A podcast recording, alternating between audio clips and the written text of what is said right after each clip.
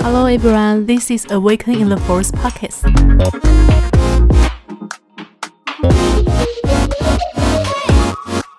Hello，大家好，欢迎来到原力觉醒的电台，我是木木安。糖糖，很 简略。为什么今天这么简短？好了，我们今天有来宾，就是伟凡教练，我们发音有发错是吗？是吗？违反还是违反？对，魏有魏有教练，魏有就好，魏有就好。我刚才停顿了一下，因为我很少叫你名字，嗯我们都叫我们几乎没叫过他名字。对，很少。好好好，那我们请教练先自介一下。Hello，大家好，我是魏有教练啊。平常的话，就是在一家小型的健身工作室啊，带给大家健康的工作。哎，然后我也有一个小小的 podcast 的频道，专门就是讲一些哦跟运动、跟健康、跟你的饮食、好睡眠有关系的。嗯，大家如果有兴趣的话，也可以考虑听听看。嗯虽然有点久没有更新，没应该没有我们久。你好意思说？常听原力觉醒的朋友应该会知道，我们是一个身心灵的频道。那为什么今天会就是来了一个健身，好像有点落地的主题呢？因为它是生的一部分呢。还在前面的好简略的回答。前之前都讲心跟灵，好我很少讲生。道理。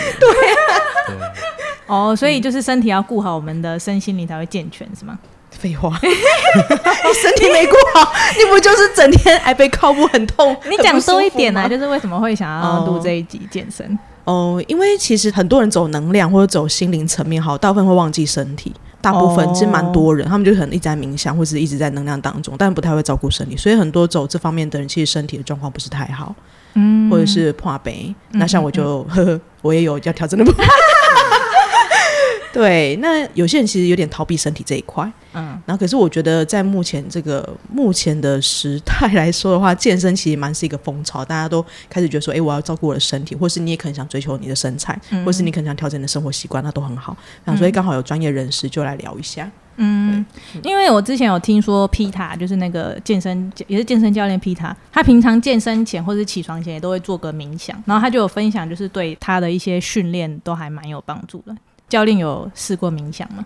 呃，冥想这东西的话，因为有些冥想它其实有一些流派，就是有一些是呃会有一些宗教色彩的冥想，哦。有点像瑜伽的体系，蛮深的。哦。我没有试过这么复杂，对这么复杂的，嗯。但我们练习的时候，之前前阵子比较悠闲一点，疫情之前那时候嗯。可能早上会做一些，我们就是用腹式呼吸的练习啦，嗯。对，然后再加上有时候会做的叫做渐进式肌肉松弛法，哦，它就是用呼吸的节奏，也是很像冥想，就是全身哦就放松，就直接去架空你的身体。除了身体之外，神经可以做到诱导放松，嗯，对，就是让你的神经去放松。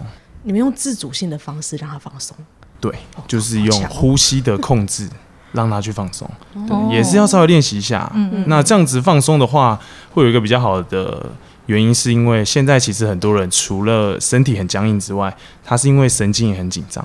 嗯好，所以不管你怎么做按摩，但是你神经太紧张了，都没有放松，你的身体回弹的速度很快。你原本按完之后觉得，哎、身体好像很顺，活动很轻松，但是马上你一回到工作状态，你一回到你的日常生活，你马上神经一紧绷，嗯。你的肌肉就回去了。所以像他那个小山一直消不了小山，就有可能是因为神对经太就是紧绷吗？我的背有一个小山，对，对，每次教练是隔隔几天，对，还记得我是愚公，那个山一直就是平不了。我因为我我职业就是几乎都是坐在电脑前面剪片，然后从小好像也是都是姿势不良，所以就是有有一些驼背的状况。好，那这样说起来，是不是运动也算是一个一种冥想啊？因为它是要调整呼吸。哎、我觉得要看呢、因为因为如果是冥想，冥想它是让你达到一个放松嘛，或是你可以去深入，或是你脑部有个改变这样子。哦，但因为运动又有分有氧跟无氧的不同，嗯嗯，但如果你在有氧的状况，我觉得你可能很难进入那种状态里面，对，因为你可能要非常的专注，哦，或是有一个肌肉的爆发力，或是你光是调息就垮垮。因为像我做运动，我就很常会忘记呼吸你，终于通忘记呼吸，因为就是要去记那个动作啊。我在你旁边我怎么不知道紧张，所以我很容易贫血，就是因为忘记呼吸。好，忘记呼吸不会忘忘记呼吸会贫血。忘记呼吸，对，因为你忘记呼吸的话，你身体的，因为我们在做呼吸的呼吸的运动，好、呼吸运动，它是为了让你的血液里面有氧气足够，嗯所以如果你忘记呼吸、憋气太久的时间，或是跟你出力没有对到节奏的话，嗯很容易你的供氧量就不足，然后就会有点头晕的感觉。对对对，对，所以很多人对啦，很多学生会遇到这个状况，所以我最常讲的就是要记得呼吸哦，鼻吸嘴吐哦。好的，那你有遇过学生就是训练到一半晕倒吗？就是你吧，上次差点，没有，我之前做瑜伽有一位同学就直接晕倒，就是原本站着，然后就突然倒倒下这个教来，师有心理创伤。恐怖哎。真的晕倒的话，我还没有遇过。哦，那那有那种浪浪呛吗？就是呃对，会有那种比较多是会有那种想要吐的啦。哦，对，想要吐就算还蛮常见的，那有真的吐出来吗？有。有。有真的吐出来。天哪，要跑去他是变成厕所吐吗？喷泉在那边吗？对，但是 但是我遇到的学生都有守住教室的地板，守住教室的地板上面是他们都有他们都有撑到就是厕所，对，哦去厕所冷静一下，还是会遇到这种人。可是为什么就是过度运动会想吐啊？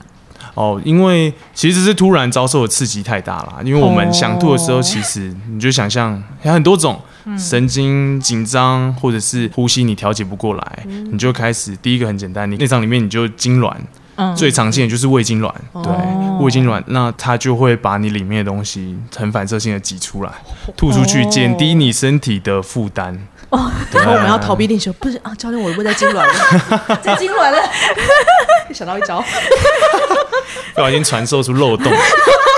不要告诉不要告诉新教练，对，而且因为教练很好聊，所以我们有时候就是可能想要多休息一点的时间。对，多跟教练聊一下天，对，就可，能一分钟就没了这样。多争取一些秒数休息。你看有发现吧？每个学生都有，样这。是学生最喜欢用的战术，就故意多跟我聊一些别的，就说好，你就很累，那没关系，乱聊这样子对，没关系，教练要去那个当兵了，抄不到。好哦，那我们来进入一个比较有趣的部分，就是我有就是稍微问一下大家关于运动的理由，或是上次运动的理由是什么。然后我看一下哦，就是奇奇怪怪东西呃，对，就是想要让自己更有精神呐、或者是健康检查要抱一下佛脚。为什么？哦哦，指数比较好看。对对，这样有用吗？他前面那几周有用的话，呃，有用的话，例如说像是鞋子会比较有用，是血脂的方面，或者是肝指数的话，可能要看原本的严重程度。严重程度。基本上，如果嗯。大概不过如果是前一天、前两天这种抱佛脚就来不及了，对啊，大概前大概前一个月啦，一个月哦，各位对。对健康检查对前一个个月，月才抱得起来，对，一个月才抱得上来哦，不然会看不太出来。为什么肝指数也是在那个健，就是运动会有影响？哦，对，因为其实肝最大的问题遇到就是熬夜，有运动基本上很高的程度可以帮助你的睡眠是真正在休息。啊、因为很多人的睡眠其实就是他是非常浅眠的，嗯嗯嗯或者是他神经很紧张的在睡，他就哦。是睡睡醒醒的，对，或者是不够深层嗯啊、因为睡眠分很多周期，哦。所以很大程度可以帮助你睡眠，这样子哦。肝指数就会有效的降下来。嗯。对，但如果你本身，除非你本身就有一些啊 B 型肝炎啊，嗯或是之前有一些急性肝硬化的病史，这种可能就要时间再更久。对，所所以如果有失眠的朋友，教练也会推荐他们去要有固定的运动，是吗？会比较对。好。，哦。基本上失眠的，我接触到失眠学生还蛮多的。哦，对，因为失眠去运动。我都不知道失眠可以靠运动解决，嗯，以后有个案来先运动，对，运 最动落地的方式。是一个方式啦，对，是一个方式。哦，但是能够帮助的效果，当然还是没有像安眠药这么神奇。哦，不，我们不推荐使用安眠药，对对对对，就是 那种真的很严重的话，还是找医生。但如果你就是单纯觉得你自己睡不好，嗯最近没什么精神，然后这种可能有一点，大家常常会说自律神经失调的这种倾向的时候，运动就可以改善蛮多。那哦会有推荐什么运动吗？还是只要有流汗就都可以？对啊，我推荐什么运动？这种时候我就会建议你先选你喜欢的。哦，很实在。然后他他们开始去做啤酒瑜伽，哦，对，我上次发现这个神奇的瑜伽，哦啤酒瑜伽就是这噱头噱头 对啊，啤酒瑜伽比较 啤酒瑜伽比较噱头一点，因为它其实酒精还是跟运动有一点互相抵触的成分在啦。嗯对，对，大家可能会觉得酒精就是哦，喝了会变胖，因为酒精热量好高哦，嗯。好像在吃，听说喝一杯酒就是吃什么面包之类的。嗯。其实最主要的是酒精进你的身体之后，你就要想象你的身体就开始进入一种微宕机的状态。对，酒精 酒精 讲酒精，对酒精基本上就是会影响到你的，又再讲一次，你的代谢循环，哦，你的神经修复都会变差。嗯哦那差多少就他们有一个很公定的数值，嗯对，大家就知道你就是身体喝完酒之后，大概在这二十四小时甚至四十八小时，嗯你的身体就会比喝酒之前还要烂。哦，对，不要再喝了，各位。自从上了健身课，我都不敢喝酒。对，我觉得会白费有时候我去野野餐，然后就是呃朋友就有带那个三罐那种，嗯其实趴数很低，气泡酒三趴的那种嗯这样。我说你要不要喝？他说不行不行不行。运动就白费了。对，可是如果以就是灵性的观点来看，如果我觉得我喝了这个茶，我就会瘦，那会有帮助吗？我不这么想哎、因为 因为如果你真的要探讨到信念的话，嗯，其实那你应该更有觉知的会去选择你吃的东西。哦，对然后，然后接下来，因为如果像肥胖什么之类的，或是身体的状况，嗯你要去找当中的信念是什么嘛？嗯那有些人他们是过度追求，就是要身材很完美，嗯那那个都是对自己的无法接受。哦，对，所以如果你说信念什么话，我觉得他反而会更有觉知地去选择自己要吃什么东西。嗯嗯嗯。那我们现在来看一下，就是还有什么运动的理由，就是呃被扣绿帽被扣就是啊，我知道被劈腿，哦，被劈腿，所以去泄愤。有还有遇到这样的学生吗？基于愤怒。有，基于愤怒。就有这样子，哦。就是要来泄愤的学生。对，一个女生，嗯她就跟一个好像在一起七年的男朋友。蛮久的，还有一起创业的，哦。所以有一点已经接近生命共同体，但是突然就、突然就分手了。嗯嗯，对，他就超期，嗯，然后开始上健身房，然后一个礼拜来三次，哇塞，好有动力哦，三次不错，对，很用力的来三次，很 用力，很用力是怎样？对，然后就是除了正在做的时候是在挣扎，其他时间都在骂 前男友，那你不就要一直听他在骂前男友？对，就是一直听他在骂。当然我们是觉得蛮好笑的，嗯，我我觉得健身教练会很多功能，他们最主要的功能，不知道不要讲错，就是他们最需要的强项就是聊天跟倾听。对，对我们是一个善于倾听跟回应的角色，对 是某种程度的心理智商。对对对对，善于倾听跟回应，太棒！你应该把它写在你的 slogan 面，最善于倾听跟回应的教练。对，很需要，很需要这个功能。嗯好，那还有就是为了认识男生啊，还有为了认识男生，最真实了。最常见的就是为了瘦，或是觉得衣服太憋了。我知道那是谁。好，那如果以教练的经验来看，你觉得你遇过的学生里面有哪一种来运动的理由是最有热情，就可以持续最久的？哦，对，动力最最最强。对，基于什么原因来？哇，动力最强的、哦，嗯有点像是慢慢演变。慢慢演其变实进化对其实不管什么动力的话，通常来这边大概就是，好，例如说第一次他，哦我要上三十堂教练课，嗯。哦所以他真的蛮久通的对。嗯嗯，通常结束之后，可能二十堂以后，你就可以感觉到他有没有想要继续运动。哦，对，例如说，不管他的动机有多强，医生叫他运动啊，另一半让他运动啊，嗯。那家人叫他来运动，嗯，对，或者是爸爸叫他运动，对，或者是对自己的身材不满意，其实差不多可能八周到十二周，不管再怎么样的热情，最后都会消失。哦是哦，对，但是会一直持续下去嗯嗯，都有一个共同点，就是他们会发现他的日常生活真的被改变。哦对，当他很认真的对照着你给的运动指示跟休息，还有吃东西保养的时候，嗯他发现像有些学员，他觉得他睡得更好。有些人突然觉得哇，他的肩膀真的都不痛了，他的膝盖真的都不痛了。嗯对，或者是他出去爬山的时候，他的朋友突然跟他说：“你体力怎么变那么好？”哦对他开始在生活中真的自己跟周围的人都发现他改变的时候，嗯他就会很有动力嗯持续下去。对，哦所以人还是很需要这种自我认同跟他人认同的感觉。我们可能还没拿到，还没有等到别人说：“哦，你最近有在健身哦。”看不出来感觉还不够认真，可恶。就一个礼拜去两堂，有时候还会请假一堂这样，然后约三堂会变成请两堂。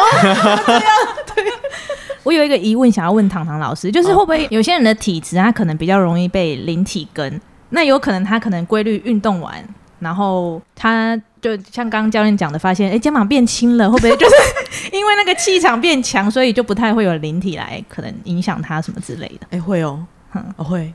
对，因为 我们突然间从很落地的地方跑到这个 很很诡异的地方，突然飞上天了。非常念啊！突我还是要上讲了，就是因为灵体会靠近那些气场很薄弱的人。嗯，那气场薄弱几个原因嘛？一个就是你可能常喝酒啊，或或是你有用用药的习惯，或者是你很容易负面什么什么之类这样，那你的气场都会开始产生破洞，那灵体就很容易接近你。所以当然，如果说你去改变你的生活作息跟形态，或者是你透过呼吸让你的身体再更强壮强健的话，你的气场的确就会开始饱满起来。那这些所有的灵体就不太容易接近你。会，哦但那个肩膀我是没有想到相关的原因。因为有些人不是会就是肩膀很重，是上面有什么东西，鬼片常看到啊。那你应该是他们不知道做了什么，才会驼背。你 可能有背东西，有有背着这样。泰国的鬼片 那个很经典，忘记叫什么哦。我有一个很问题很很想要问，就是车祸算是一种高强度的肌肉训练吗？因为每次车祸完都全身酸痛哎、隔天车祸吗？对说每次是多长车祸？就大概两三次就有这个发现。以前呐、以前呐、你说有全身被撞的，就可能撞飞出去啊，撞啊飞出去简单的飞不是那种抛起来对，其实不是肌肉受到训练啦，是神经。对，因为你的酸痛其实是神经带给你的，你所有的感觉都是神经。哦对嗯，那我们就讲的就科学一点，我们都是神经。那你的身体会像全身被撞一样，是因为那一瞬间你在感受到危险的时候，对它就是会让你的肌肉全身进入一个僵直的状态。哦对，这时候你的神经会绷到最紧绷，嗯对，全身的肌肉也会收到最紧。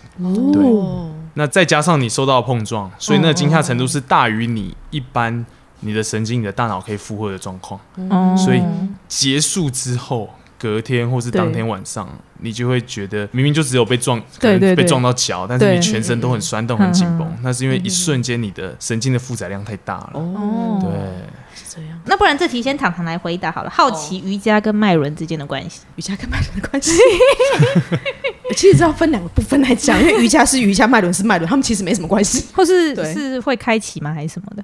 嗯，应该说这样啊，因为脉轮对应身体的不同的位置嘛，嗯，所以你的确透过锻炼那些部位的话，是可以打开你那个地方的能量。哦，你可以从身体层面着手是可以。比方说，如果说你是海底轮卡的话，那在瑜伽动作就有乌鸦式嘛，嗯乌鸦式再配上火呼吸的话，就可以去开那个地方。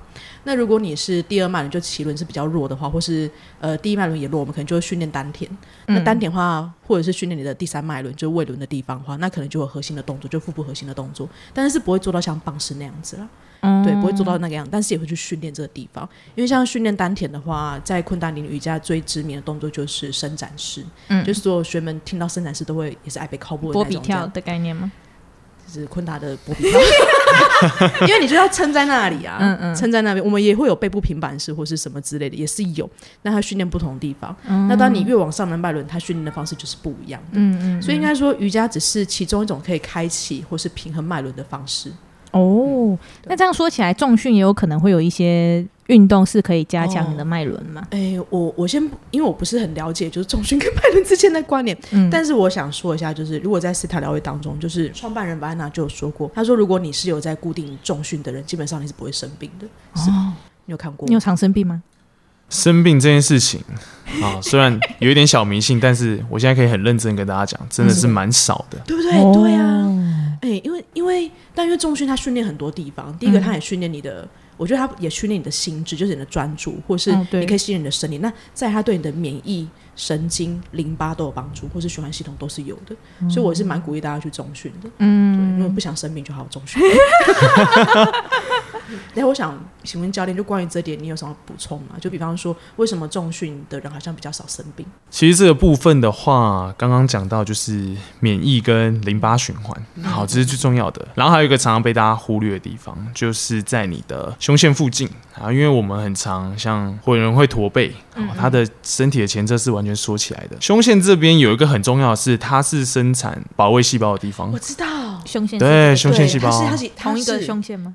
对，就是对对这里对对对这里，对对对对对，哦就是你所有免疫细胞都在这边训练，对然后他们被训练 OK 才被放出来。对，它是在这里调整完之后产出的，所以如果在这边你的淋巴循环、你的血液，因为你的肌肉紧绷已经被证实跟你的血管的弹性是有正相关的，哦，它是有相关性的，所以如果你的血液循环出不去，你的淋巴循环呃不够完善，所以你就可以合理的解释成你的保卫细胞的强度是很低的，然后它只能打一些很低级的细菌小怪，对。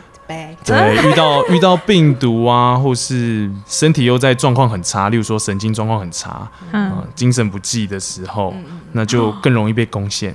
哦，对，所以会有一定程度的关系。嗯，胸线是在哪个位置？就如果听众朋友 听众朋友没办法看到画面他如果以来形容位置的话，胸线的话嘛，大家现在摸到自己的就是你的胸口。哦，对胸中穴。对穴道我比较不熟，对哦。你的胸口胸骨的地方，然后，你的胸椎，前那胸骨，对周围的附近都会有你胸腺的淋巴循环，对。那我想要问，就是都睡不饱是他 可以做什么运动？他就是两点，他十点睡，一样十一点才能够有精神。就是我不管下午一点才工作，这样不管几点睡都对，不管几点睡，我早上起床就是都很没精神。即使我今天十点睡，隔天早上八点起床，哦，还是没精神。对啊，哦他就是他的身体固定到下午一两点才会开机这样。啊，开机对，其实这种状况的话，有一些是需要做一些小小的练习，练习，对，小小的练习，因为你的神经也有适应性，对，嗯所以其实你很固定，每次都要这个时间开机，哦你就会变成说，有时候就算你很晚睡，但是到这个时间你还是会开机起来。其实这是神经的适应性啦，会有关系。那有些人睡不饱的话，撇除掉这个神经适应性，再来就是你的睡眠品质可能就很差。哦，嗯，像安的话，背后有一个小三，所以合理的怀疑他的睡眠的品质品质可能没有想象中那么好。那像有个对有个小三的人，他们要怎样睡比较好？趴睡吗？哦，不要，千万不要趴睡，是吧？千万不要趴睡会。窒息对呃，自不习是吧？小这些还不在我们的考虑。对，那是身体没有办法有正常行动能力的话，哦才要担心这件事情。哦对主要是呃趴睡的时候啊，因为我们睡觉的时候是躺着，所以我们基本上大多数时间我们的后背部是被压着的。嗯对，所以会压迫个六到八小时的时间。嗯对，那这个压迫就像你一直坐在椅子上一样。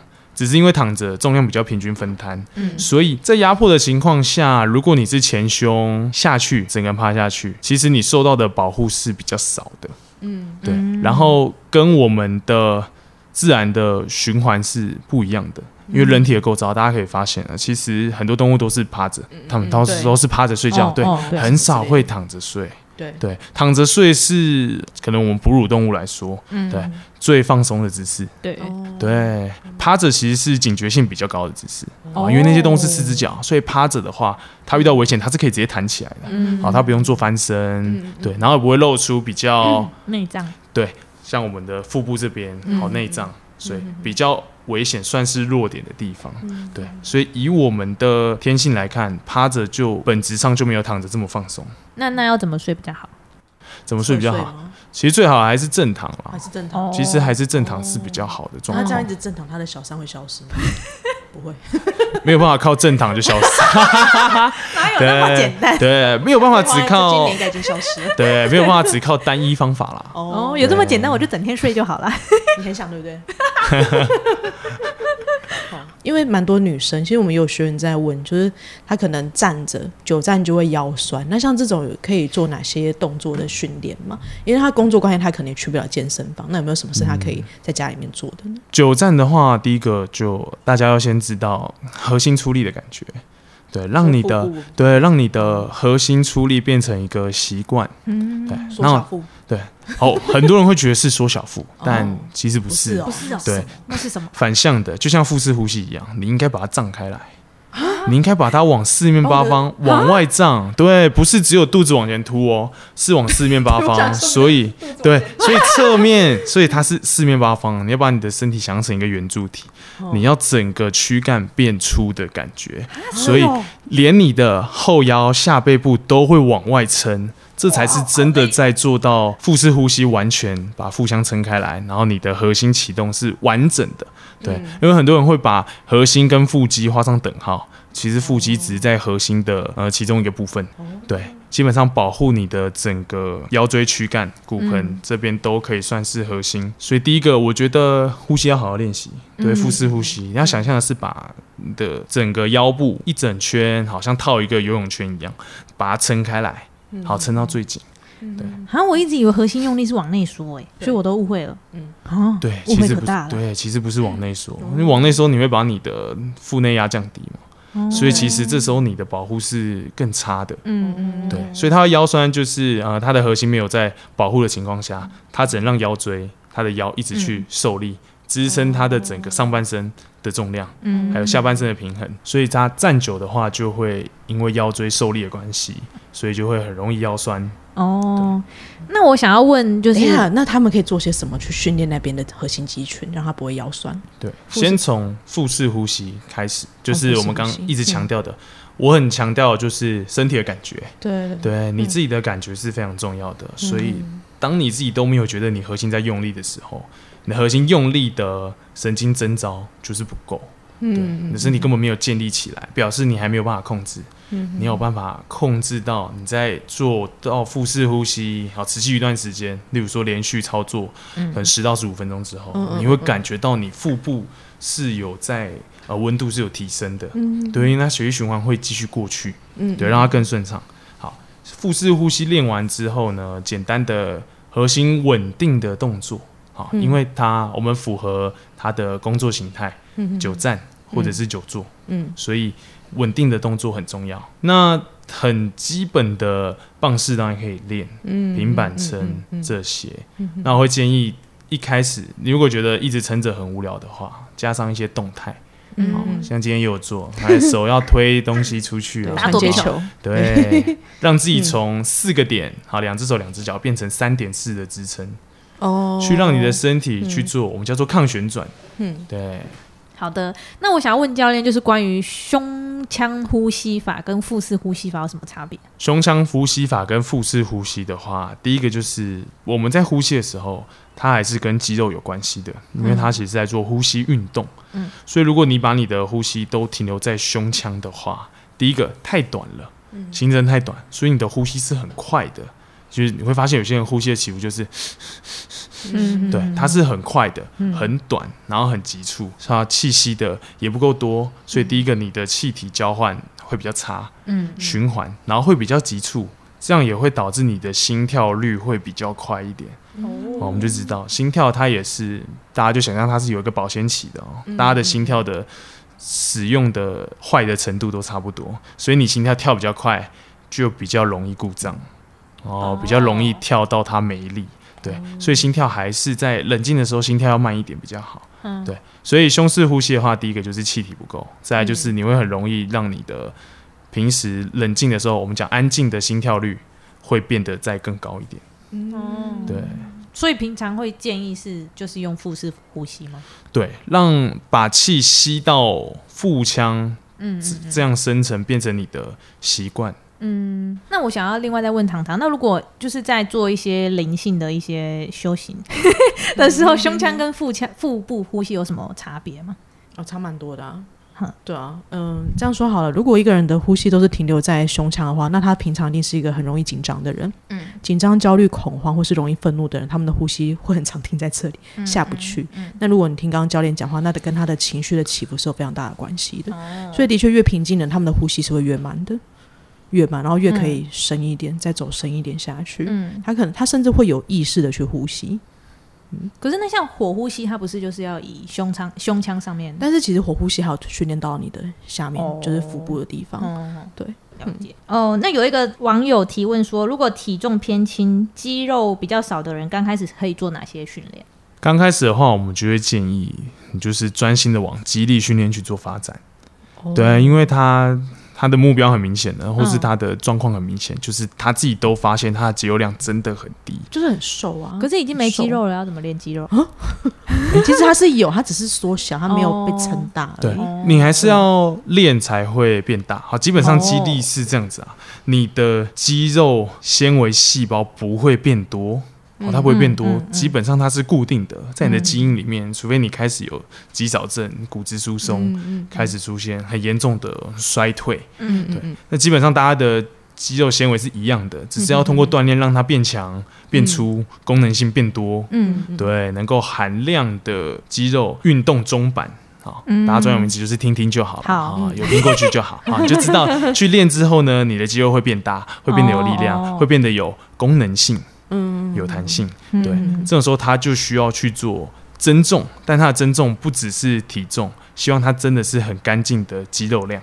好，那讲到基因这件事，因为也有网友提到说，小腿练不壮是由基因决定的，或是例如说有一些呃黑人，他们好像本身天生肌肉量就会比较发达。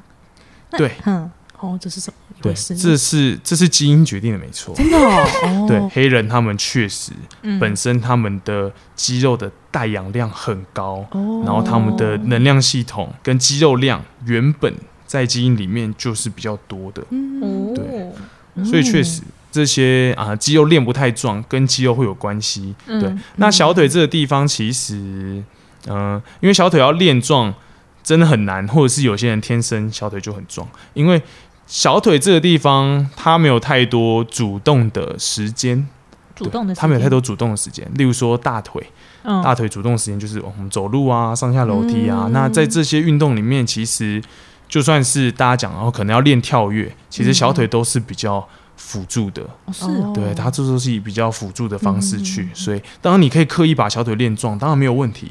嗯但是很直接的就是，因为它其实是一个辅助的肌肉，嗯所以除非你要参加健美比赛，哦不然你的小腿变壮对你的生活帮助非常的小，嗯对，微乎其微。对那华人有比什么比较优势的基因吗？肌肉上华人优势的基因的话，其实像第一个，华人其实最强的是爆发力，堪比爆发力力量的话，其实我们不会输给黑人。哦哦，对，所以你可以去看有一些很强的，像像我们最知道，我们的举重很强，嗯嗯对，哦。你会发现举重其实很多很强、很厉害的选手是华人。嗯嗯对。哦。当然，你看到世界大力士都是一些啊、白人啊，嗯哦那些北欧的人，嗯什么嗯芬兰、挪威、瑞典，那其实已经超过基因了啦，因为他们因为那些大医师是绝对有在用药的，他们自己也不会否认，对对他们自己也没有在否认对啊，可以去比赛？合法合法？啊对。这个东西很有趣，大家也不想要看到，我们就因为基因，所以我们呃能够举最重的重量就被限制在这里嘛，所以会管制一些药物，对。这些是可以打，这些不能打。哦。对，那基本上有类固醇的话，通常都会被列为禁药，因为对于心脏跟血管的负担太高了。嗯对，所以到大力士那边，他们的这种禁药啊，他们在区分，其实就不是怕你会不会太强，是怕对选手的后遗症太严重。哦对，所以他们他们绝对有用药啦，对他们自己也不会反对。所以你看到他们的饮食，像一定有人看过什么巨石强森一天一万卡、啊，那卡是什么概念？对，还是之前最壮的。一一万卡吃了多少东西对啊？，那个《权力游戏》里面那个演员，对，哦那个很壮那个吗？对，魔山，魔山对他也是，对他的一天也是一万卡还是八千卡的菜单，然后他们里面会有非常多的鳕鱼，哦。对，就是这种深海鱼类，鱼油的含量非常高，哦。其实就是为了要清血管，因为他们的哦，注射的药量是非常高的，对。但啊感觉为了我、哦。为了我我要比赛，我就一定得吃，不然我们就输 在起跑点上，是吗？对对，所以如果你是要参加那种大力士的比赛，哦，对。哇。啊。那因为刚好也有人提到说，他想要问体能增强剂黑魔法对身体的影响，或就是就是跟刚刚讲会那些类减固醇瘦？吗？或是哦，就是寿命会减短吗？减寿，对啊，减寿基本上来说应该是会的啦，哦。因为这种药剂的话，要看它的体能增强剂，因为这是一个很笼统的名称。嗯。好，如果你吃的是那种呃肌酸呐、我们常常听到这 BCA 支链氨基酸这种东西，呃，可能影响不会很大。嗯。但如果今天你已经走到就是药物的阶段的话，就像我们刚刚提过的，它对于你的血管、心脏的负担是非常的高的，嗯那这样一定会减少你的寿命。哦。对。哇哦，只是因为我们永远不会知道自己的寿命到底极限是多长嘛，因为每个人一定不一样，嗯。所以搞不好有人说，哎、那个人打药，他还是活到八十岁，哦。嗯说不定他不打药可以活到一百二，哦，对，搞不好，对啊，所以 基本上会减啦，不过你也感觉不出来就是了，哦。对。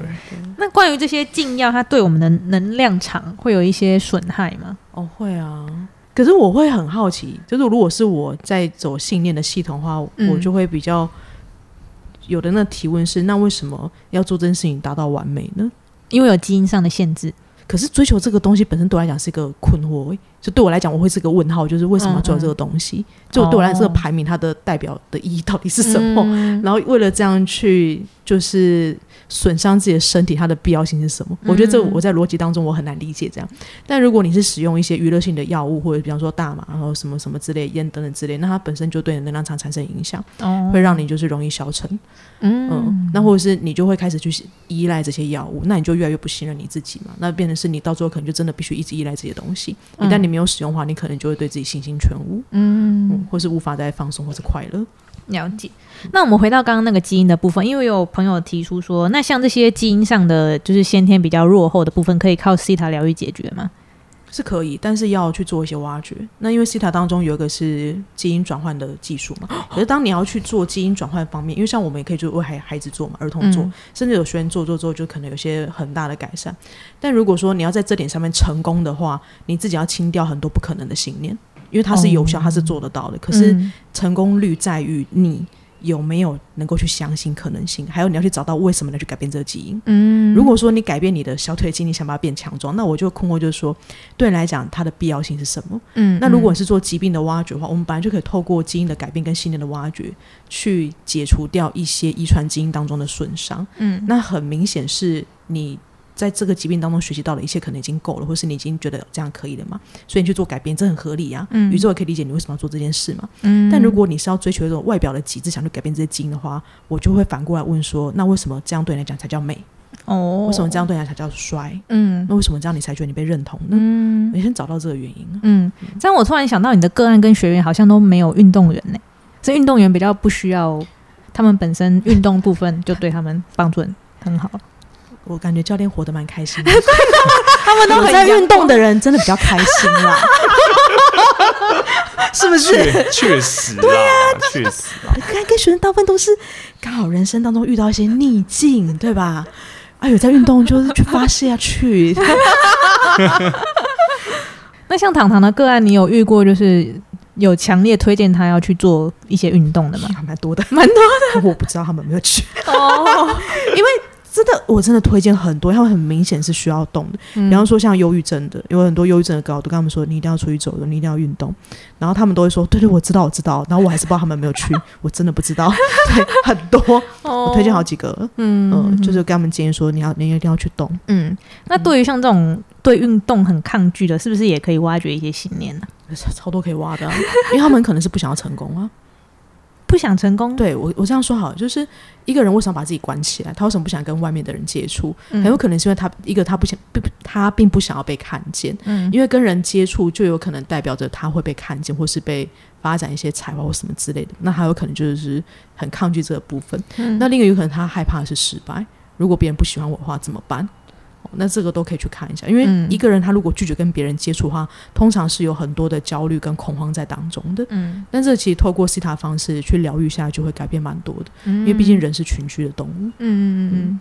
好，那再来问这个问题是应该蛮多女性都会蛮想要，就是有哪些动作可以预防胸部跟臀部下垂？预防下垂这件事情、啊，或是以下垂怎么救回来？我这个学生问我说，我就跟他说，因为我们有个学生群主，我说对啊，那个群主里面都小奶人，大家都不懂这个。这该不会是你自己问的吧？不是我，真的不是我。对，好，那我们就分开讲好了，好因为不是完全一样的东西。嗯哦对好胸的地方的话，有一个是当然大小很重要啦，嗯然后再来，对，再来就是基因啊，基因对基因为因决定基因的话，就是基因的话决定的就是你的形状，还有哦对你的形状。那你想要让它很集中，让它有被托起来的感觉，基本上你在做胸部肌群的训练，尤其是上胸段的时候，就是可能需要加强了。嗯哦，对，，因为基本上你要让它有点想想象，让你的肌肉变成你的支架，是让它撑起来。对，嗯那哦集中。或是甚至你还要让它脱高的话，这个我就没有办法保证。好像什么内衣广告。对啊，对对对所以我都不知道健身可以做到这种地步。对，所以这种其实很难保证的。那你在网络上看到那种，哦，每天做这个，你就会更集中啊，不太会下垂。嗯我觉得那个心理作用比较多啦，那种的效，那种的效益。对，那种的效益就跟嗯每天多喝豆浆或是吃青木瓜会变大差不多的效益，哦就是心理影响，或是那本来就是你就是注定的啦。对，所以所以救不了了吗？嗯、也不是说救不了，他整个慌张哎。也不是说救不了，但我但我直接讲胸比较困难，哦对，胸比较困难，因为胸，例如说臀部。哦臀部它其实它是有脂肪没错，但它主要其实还是肌肉啦。哦你有很大的臀肌，对不对？嗯但我们就知道，胸肌要比肌肉的话，男生的量一定比女生还多。女生天生肌肉量大概就只有男生的接近一半，哦，只剩下一半哦。对，一半都大概只有男生的四十到六十趴。哦，对，所以其实光比胸起来，你的女生在胸部这边基本上就是以脂肪居多。嗯那脂肪它没有办法被被锻炼，哦直接消。对，对，它只能消。所以如果你真的是属于呃重量比较重的啦，你的质量本来就比较高，那真的蛮困难的。QQ 真的蛮困难靠穿的。内衣把它对，你的肌肉就是它可以当做你的支架，但是就是效果有限。哦了哦，我懂了，就是外外围这边的上胸的肌肉有可能可以帮你撑这样但是胸部本身就是一团脂肪，对地心引力，你要对抗地心引力。对，所以很困难。那哦，臀部的话，当然就比较好解决。嗯臀部的话，深蹲最好不要让它下垂的方式，其实我觉得是看你的脂肪量啦。减脂超重要的，所以一样啊。如果你的臀部脂肪比例跟胸部一样，就是绝大多数都是脂肪，一定往下掉的。哦，嗯对，那一定是往下掉。所以你在体脂的控管一定要控制好，所以体脂控管就是从饮食嘛跟运动，饮食跟运动一定要加在一起。嗯因为像我们对里面有一个提问，就是说，那比方说在这种健身的过程当中，饮食跟运动的占比要怎样子拿捏比较好？比方说几层几层，OK，如果要分几层几层的话，其实这个什么三分练七分吃这种都是，其实都是一个概念而已，概念根本没有人去真的去做这个比例，所以这个数字大家就是听听就好。你可以靠饮食把你的体脂降下来，但是效果很有限，嗯嗯嗯你不可能只靠吃。嗯那你也可以靠你的运动，让你的体脂降下，让你的肌肉量上升，但效果也会很容易到顶。嗯。如果你没有两件事同时去做的话，哦。效果会到顶。嗯对。以目标来说，如果是减脂的话，饮食会再更严格一些，嗯。对。因为减脂有一个很重要的是，我们不要减到太多肌肉。对。哦。对，如果今天你减十公斤，但是你的肌肉跟脂肪是掉了一半一半，其实我会觉得你的减脂应该是失败的啊。嗯对，因为你连肌肉都掉很多，表示第一个你的训练没有顾到，你的强度不够高，或者是太高了，它根本修补不了。嗯，对，那减脂可以挑部位减吗？例如说，我想要减屁股，没有办法，没有办法，它只能全身，完全没有办法。哇。它随机分先布。减哪里，就是你的基因。对，哦所以有可能你一直疯狂练深蹲，但脸越来越小。哦 对你一直哎疯有哎，像我现对啊在就是那边会先瘦的，对你一直疯狂，哇！你每天都在排腹肌，狂练，结果手越来越细，这都是很正常的。对，这都是很正常的，因为你的脂肪就是做一个全身的消耗。那哪边的脂肪先被你的身体拿来用、拿来消耗，这就是随机的，转蛋的概念，对，随机的。那我今天扭到什么，华人的基因是会还是每个人都不一样？每个人不一样其实每个人都不一样啊，但是哦很高的比例就是肚子，臀部跟腹部最容易囤积脂肪。哦，对，那就是跟内分泌有关系了。嗯对你的皮下脂肪的累积、皮质醇的释放，嗯它就是容易堆积在臀部跟腹部。嗯。那像这个部分，我们可以用西塔疗愈说，我要指定就是先处理可以试一下。我还没试过这一招，来发展一个课，把西塔跟健身结合一下，这样应该会惊为天人。有个提问是：骨骼功能性异常，就是天生的骨头位置不正位的话，可以透过健身改善吗？哦，天生的这个部分的话，要看它的程度，哦，还有它的原因。嗯像有些人的骨骼异常，例如说最常见的就是先天性的脊椎侧弯，啊，对对对对，那脊椎侧弯，呃，基本上，好，我们就不要讲的太细了，等一下讲错会被炮轰。脊椎侧弯基本上某一个程度下，就是嗯，医生会跟你说，哦，你不需要，你还不需要穿矫正铁衣的时候，基本上你有办法一定程度的利用你的肌肉。左右去拉扯它，因为肌肉负责包住我们的骨头，可以去决定我们骨头的位置。所以，我们有些人后天的跑位就是因为肌肉的失衡造成的，好，它被拉离正位。所以，一些呃比较小幅度的话，是可以靠运动去做改善的。哦，对，那再更严重一点的话，可能就没有办法。我有一个疑问，像我以前住在五楼，然后我每天都要爬五楼，大概爬了两三次，可是一直到爬到我搬家，我爬到五楼还是会喘呢？为什么？没有比较不喘，因为爬到还是会喘，就是因为呃，你需要透过这样的方式去进步的话，你的次数要够。哦，如果你一天要来回上下五楼五次的话，嗯，我猜大概两个月你就不会喘。对，但你那天，但你平常就是哦，你早上精神最好的时候你就下楼，嗯嗯，晚上最累的时候你慢慢的拖上去。对其实你本来就在很疲惫的状态，所以他你的身体不会觉得这是一个。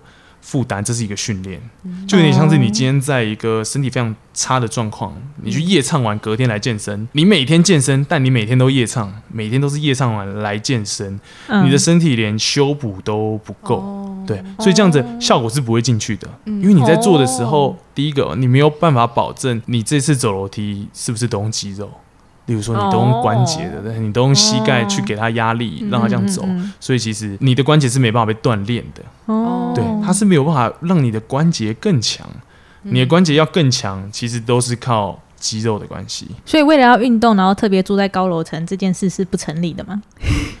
这件事情是不需要的。因为以前是我们就想说，五楼哎，好高哦，不然就当运动好了，然后就住了。对，这件事情是。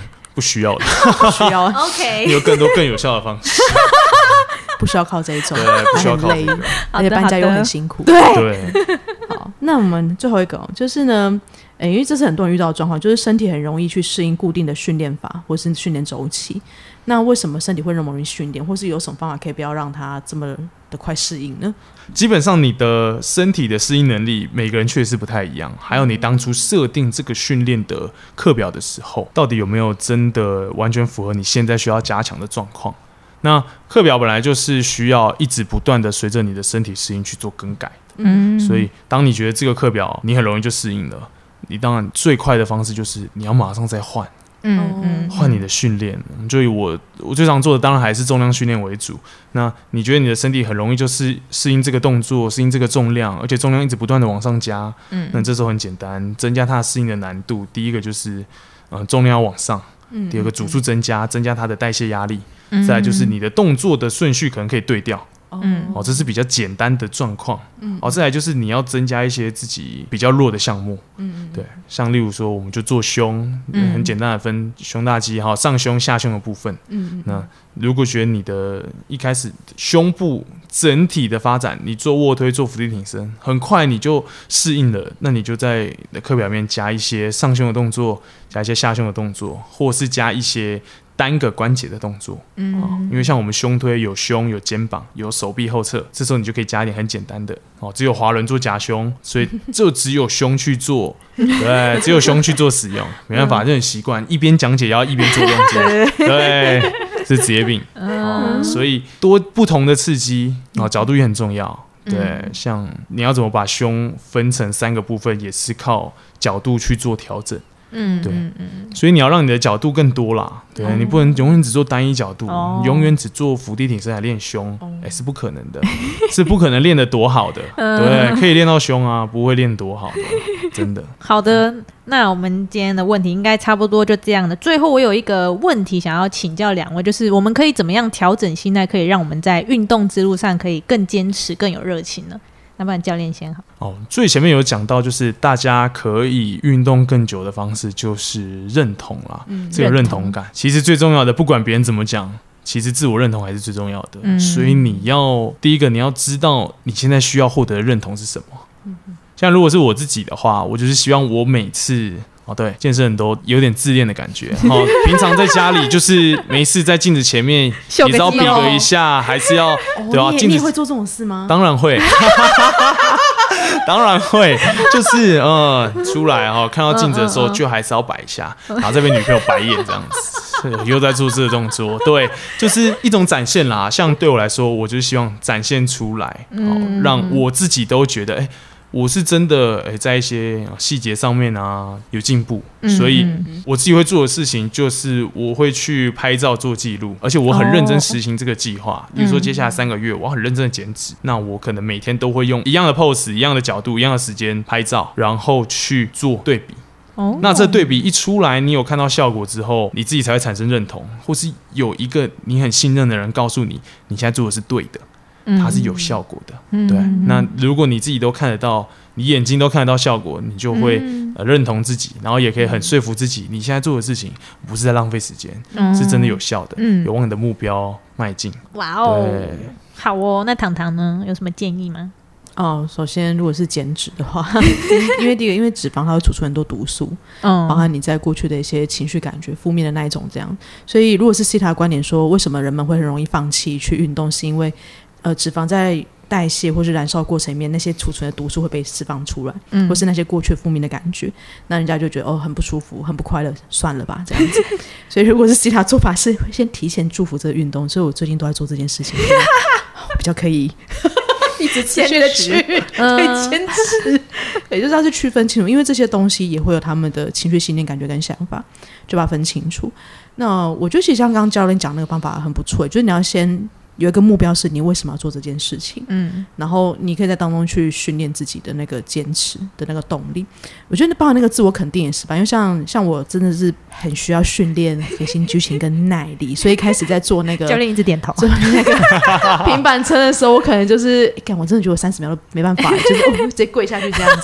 对，但现在我都觉得，哎、我可以哦，对，可以哦，感觉一分钟 OK 哦，这样子。而且你一直在训练的过程，发现一些有趣的迷音，反正我就会说一些梗，好笑的梗，这样。就是有时练上肢，我说，哎、我的蝴蝶飞不上去了。对之类的这样子，举不起然后，然后什么，是不是放下来多加五秒？觉得我生生世世都要待在健身房之类的。放下来。我其实没有，我有坚持。好，那感谢那个 Will 教练给我们全方位的很多关于健身跟身体的一些知识，还有很多实话，对对超赞赏这一点的。吃了那个诚实豆沙包。有一次安德跟我说，教练这样一定不好推，可他在诚实，但他就是他很诚实、很真诚，所以我相信你的学生很多。对，刚好比较直接的学生就会觉得，哎、这样子很爽快，嗯他们其对对实也喜欢对对听这么诚实的话。超诚实，对我觉得很棒。好哦，那呃，Will 教练有什么地方可以让大家追踪你吗？那 OK，大家有兴趣的话，就还是 IG 比较常用一点点。嗯嗯嗯对，就打 Will 在我的账号，对对对，你就打 Will，然后健身教练，这样应该就找到了。哦或是打账号搜寻的话，就 Will Fitness，嗯对，这样也找得到。那今天就很谢谢 Will 教练来跟我们聊聊天喽。感谢我们的安跟糖糖。谢谢。好，那今天这一集就先这样了。如果喜欢我们的 Podcast，欢迎帮我们按赞，然后也可以留下你想说的话哦。好，记得分享 对对对。那我们就下一集再见了，大家拜拜。